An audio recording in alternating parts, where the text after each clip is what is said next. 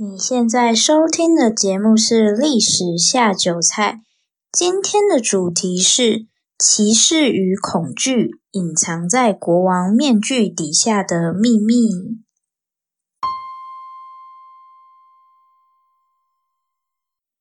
Hello，欢迎来到《历史下酒菜》，今天是我们的第二期节目，然后目前我们的节目遇到了一点小麻烦。也太快了吧！才第二集就遇到麻烦。对，就是关于这个节目的上传平台，现在最大的平台应该是 Apple 的 iTunes Store，但我自己本身不是 Apple 的用户，所以我还在思考说，嗯，怎么把节目放上去。目前收听我们节目的管道有两种，第一种是 First Story 这个 App，它的优点是你可以在上面留言。但就是目前使用的人还没有这么多。第二种是大家比较熟悉的 Spotify，它是比较多人在用，但没有评论的功能就有点麻烦，因为我就没有办法跟你们做互动，所以我还在设法解决这个问题。另外呢，有一件事情要跟大家报告，因为现在在台湾收听 Podcast 这件事情还不算是主流，所以每一期节目我都会再把它转换成文章，然后放上卡提诺论坛的奇人异事版。它是在新奇的这个大分类底下，其实你就到卡提诺去搜寻历史下酒菜，就可以看到所有的文章。我想说，也可以透过这样的方式来推广一下 Podcast。不过，比起 Podcast，文章的内容会比较简单，但好处就是我可以附上一些图片，那大家就参考一下。好，我们现在要来读一则评论，是在 First Story 上来自天仔的留言。上一期节目我们说的是血腥的美味，吃光一个物种需要花费多长的时间？如果你还没有收听过的话，记得去找来听听看哦。天仔说，吃东西无节制真的是人类没有改变的一个习惯。首先，先感谢天仔的留言。我以为第一期没什么人听，应该不会有留言。嗯，感谢天仔。我觉得啊，天仔说到一个很重要的点，就是吃东西应该要有节制。不管是什么资源，都会有用完的一天，所以如何永续经营就很重要。下面再来分享几个因为人类的过度捕食而面临绝种危机的物种。除了我们在第一期节目有提到的黑尾鱼，还有鳕鱼，另外像是曼波鱼，也就是翻车鱼，以及澎湖的马粪海胆。都会建议大家说，哦，如果能不要使用的话，就尽量不要使用。好，接下来我们就快点进入今天的主题吧。今天的主题是歧视与恐惧隐藏在国王面具底下的秘密。今天的节目呢，要先从一部电影谈起。这部电影叫做《王者天下》，是在二零零五年上映的。但是如果你直接在 Google 上面打“王者天下”，会出现别的电影。因为我看这部电影的时间有点久远了，我要做这期节目的时候，就上网搜寻了一下“王者天下”，结果跑出来的是其他电影，我就很错愕，我想说我的记忆力已经这么不可靠了吗？哦，原来日本有一部漫画也叫做《王者天下》。然后在二零一九年的时候被改编成电影，所以如果你现在搜寻的话，会比较容易找到这部改编自同名漫画的日本电影。这是我在找资料的时候啊的一段小插曲啦。如果你想要在搜寻引擎上面找到我今天要说的这部电影，除了打上片名《王者天下》。记得在后面加上十字军，就是十字军东征的十字军，所以大家应该不难想象这部电影的主题是什么了吧？对，它就是要谈十字军东征。在这边，我先不去谈剧情。如果你最对这段历史很有兴趣的话，推荐你可以去找来看看。过去我们对十字军东征的，就是认识很大一部分是来自于我们的教科书嘛。十字军东征是一场战争，要打仗至少要有两个不同的阵营。但是过去在教科书里谈的比较多的是欧洲人的观点，对于另一方的穆斯林是比较少提及的。那这部电影就比较有照顾到穆斯林这一块。不过呢，它的片长有到两个小时，算是蛮长的一部片。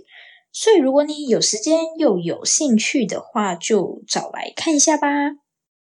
那我今天到底要说什么呢？我要跟大家谈的啊，是电影里面的一个角色。我在看这部电影的时候，有一个角色让我感到非常好奇。这个角色在整部电影中都戴着一个铁面具。通常会戴着面具的人，要么就是很丑，不然就是很帅。我这里直接跟大家讲，反正不是帅的那一种。这样大家应该知道了吧？那这个戴着铁面具的角色到底是谁呀？他呢，就是耶路撒冷王国的国王鲍德温四世。下面我们就赶快来看一看鲍德温四世的铁面具底下到底藏着什么样的秘密呢？西元一一六一年的时候，阿马尔里克。这个人是耶路撒冷国王的弟弟，就迎来了他的第二个孩子，也就是我们今天要介绍的主角鲍德温四世。为什么不是阿马尔里克二世呢？其实鲍德温这个名字啊，是继承自他的伯伯，也就是当时的耶路撒冷国王鲍德温三世而来。因为鲍德温三世他自己并没有孩子，所以他就很疼爱这个侄子，并把他取名为鲍德温酱。在鲍德温三世去世后，他的弟弟，也就是鲍德温四世的父亲阿马尔里克，就继位成为下一任的国王。好，目前为止一切看起来都很好。现在我们来谈谈鲍德温四世的童年。小时候的鲍德温四世其实就是一个很普通的孩子，调皮捣蛋啊，跟朋友打打闹闹什么的，看起来也没有什么跟别人不一样的地方。但是呢，有一天，这个鲍德温四世的家庭教师突然就发现了一件很奇怪的事情。通常小孩子不是都很喜欢打来打去吗？然后打一打就哭嘛，大家都是都是讲。可是唯独鲍德温四世是从来不哭的。通常这个时候，老师应该要感到很高兴吧？看鲍德温四世多勇敢，天生就是要当国王啦。不过这个老师没有这么愚蠢，对，幸好他没有这么愚蠢。他马上就察觉到事有蹊跷。他发现鲍德温在跟其他小朋友打打闹闹的时候，好像完全感觉不到痛诶。所以老师就开始怀疑鲍德温是不是染上什么病，然后他就把这那个鲍德温叫过来，就想说看看他有没有什么很奇怪的地方。果不其然，老师就发现小鲍德温的右手已经几乎是没有知觉的。那老师当然就马上通知国王，国王也找了很多医生来为鲍德温诊断。最后，他们得到了一个结论，就是鲍德温四世罹患了麻风病。这个结果让大家都非常的痛心。那么，这个麻风病到底是一种什么样的疾病呢？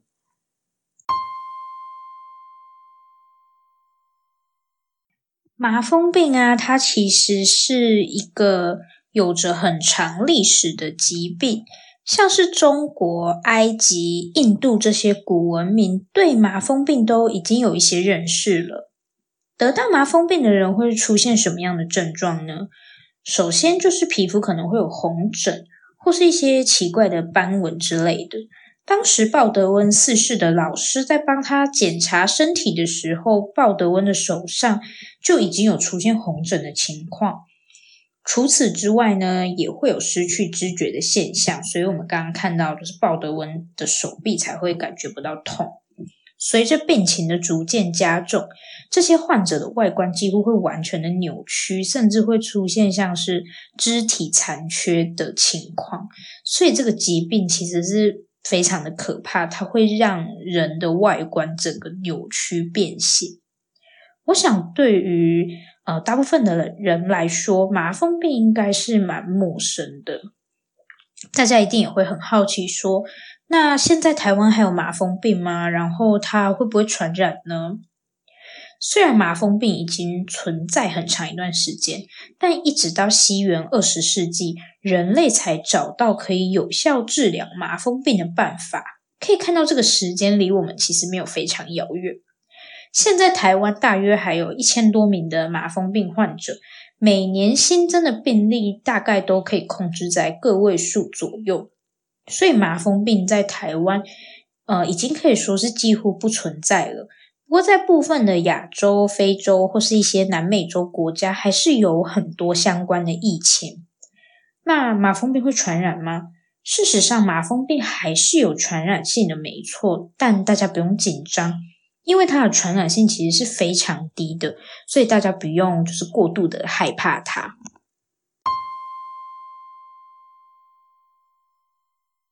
那现在先回到鲍德温四世，我们来了解一下鲍德温他所生活的一个时代。前面有说到，鲍德温四世出生在西元一一六一年，这个时候就是所谓的中世纪。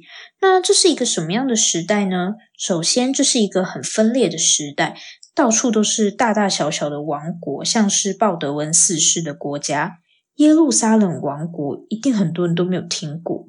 它是在第一次十字军东征时所建立的一个小国，位于地中海东岸。这个时候的欧洲可以说是充满着各种你不曾听过的小国，所以这些国家彼此之间也常常发生战争。总而言之，在政治上可以说是相当的不稳定。那这种时候，宗教就很重要了，因为大家都信仰基督教，所以宗教就变成一种可以统一、稳定社会的力量。为什么要谈到基督教呢？下面我们来思考一个问题：如果鲍德温四世的长相几乎是扭曲变形的，请问他在当时最有可能受到什么样的对待？是被大家当作怪物排斥呢，还是受人尊敬？大部分的人应该都会选择前面那个答案吧？你很难想象说这样的长相会受到其他人的尊敬，对吧？看到这里，大家应该会想说，所以鲍德温四世不是一直戴着面具吗？戴着面具不就证明他不想让别人看到他的脸啊？但事实上，鲍德温从来都没有戴过面具，铁面具不过是电影中的形象。历史上并没有证据可以证明鲍德温曾经企图用面具来遮挡自己的脸。那么，鲍德温难道不会被大家当成怪物吗？还是说，因为他是国王，所以大家不敢这样说？问题就在于当时的人们到底是如何看待麻风病的？很有趣的一件事。当时的人们对于麻风病，一方面感到很害怕，一方面却又带着一种崇敬的心理。你们一定想说，这也太矛盾了吧？为什么会对麻风病感到害怕？我想这个很好理解。但人们为什么会对麻风病产生崇敬的心理呢？有一点要先特别提到的是，在当时啊，大多数的人们并没有把麻风病视为是一种呃，就是很像我们现代意义上的疾病，就是可能是由于什么病毒啊，或是细菌啊，就就这种原因导致的。他们对于麻风病的感觉有一点像是遭天谴，就我们不会觉得遭天谴是一种疾病嘛，或者说像是那种中邪之类的感觉。对于当时的人们来说。如果你得到麻风病，就代表你犯了什么罪，所以才会受到上帝的惩罚。而在基督教中是存在着原罪的观念。因为我本身不是基督徒，所以在这个部分呃也不是非常了解，只是就我看到的资料来讨论一下。如果大家有相关的看法，也可以留下你的评论告诉我。原罪的观念是什么呢？原罪就是指人从出生开始就是有罪的，所以人必须要赎罪，你死后才有可能上天堂。但是到底要怎么赎罪，没有人知道，所以谁才可以上天堂也是没有人知道的，因为人们根本就不知道要怎么赎罪，也不知道到底谁赎罪了，然后谁没赎罪。嗯，等等哦，这个时候人们突然发现有一群人正在赎罪。是哪一群人呢？没错，麻风病人不是正在赎罪吗？因为他们会得到麻风病，就是被认为是犯了什么罪嘛。那这个病对他们来说本身就是一种折磨，这样不就代表他们在死后肯定可以上天堂？从这里我们就可以知道，当时人们为什么会尊敬这些麻风病人，因为他们是唯一确定在死后可以上天堂的人。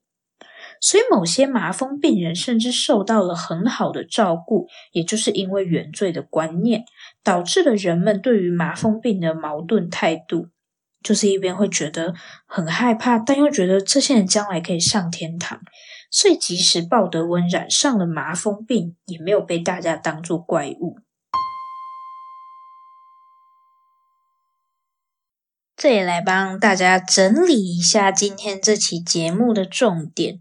对于中世纪的人们来说，麻风病并不单纯只是一种疾病，它里面还受到了宗教观点的影响。另外呢，还想跟大家再谈一件事情。前面我们有说到，早期台湾有麻风病嘛？那台湾麻风病人的处境又是什么样的？